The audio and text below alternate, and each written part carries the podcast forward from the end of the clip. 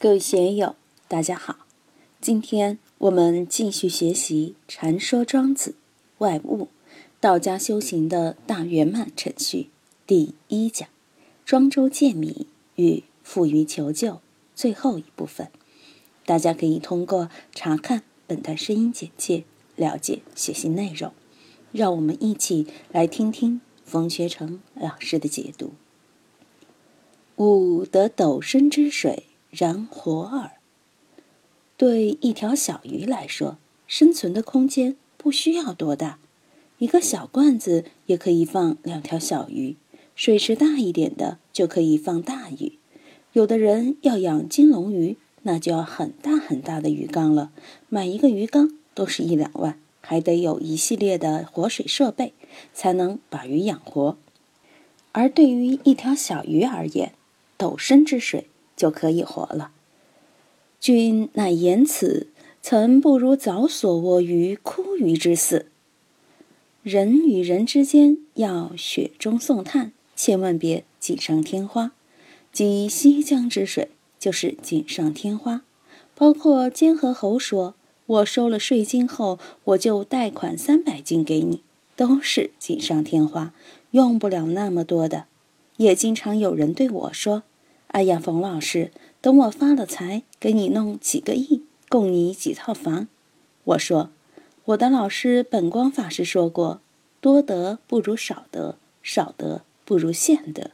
你现在少少的给点就行了，以后几套房、几辆车那是空事。做人一定要有现实性，所以我们要赞叹我们素文师兄学佛非常精进，甚至想出家。但他说，就算出家，还是要先拿到博士文凭。袁姐姐也再三赞叹，说素文学佛不糊涂，不像谜语那样。素文明白，学佛的同时还要挣钱，没有钱怎么进修呢？他还要养爹养娘，供妹妹读大学，担子很重的。人要有志气，没有志气就完了。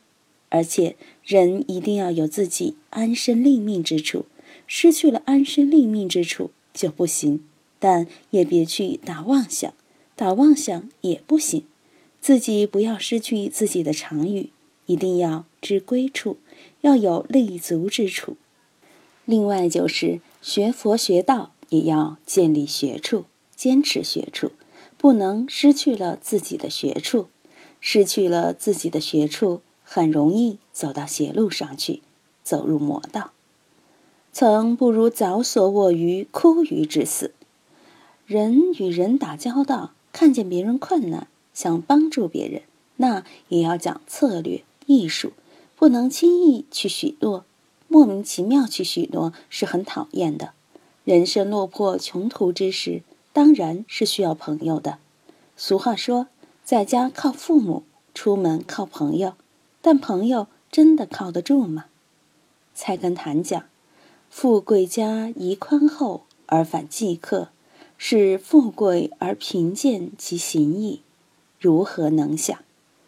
聪明人宜敛藏而反炫耀，是聪明而愚蒙其病矣，如何不败？”这位监和侯小气，还冠冕堂皇的说上一通。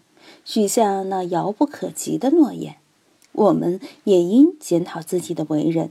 当他人有困难的时候，能否见义勇为？能否慷慨解囊？佛教讲布施波罗蜜，这是破我执我贪的法宝。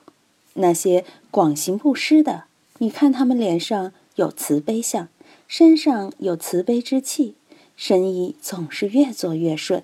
不然他哪里有力量？坚持布施之道呢？总之，冥冥之中自有安排。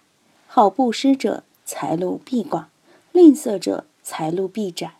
前者心胸光明，后者心胸暗淡。无怪乎菜根谭称这类人是富贵而贫贱其行。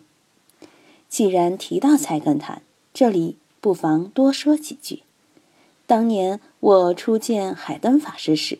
并没有跟他学武术，而是非常在意他借给我抄的那本乾隆年刻版的《菜根谭》。翻开第一页，就被其中的文字吸引住了。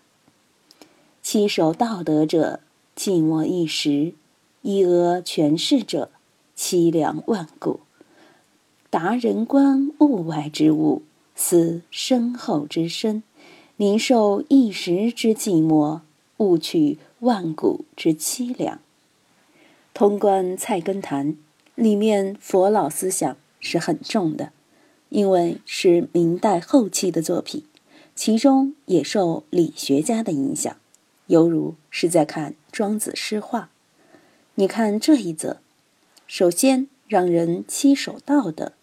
既然是通三教的文章，这个道德当然包括了自然性、社会性和精神性。精神性是自然性和社会性的融汇处。你得有相应的价值观念，高雅高明的价值观念才行。这里所说的道德和权势是对立的，权势绝对仅是社会性的，具有无常的隐忧在其中，所以说是一时；而道德则是永恒的，所以是万古。身处权势的人不用说，那种一阿俗不可耐，媚态。令人厌恶，故君子都羞于为伍，而其余道德的，当然是高尚之士、高雅之士。他们与世无争，陶醉于山水自然之中，远离红尘是非之地，而且是文化文明的创造者、守护者。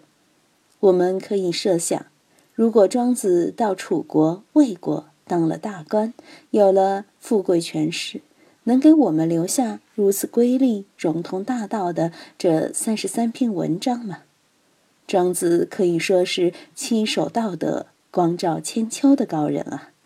而那些一阿权势的，仅能得意一时，如同庄子笔下的王两一样，仅是权势的影子而已。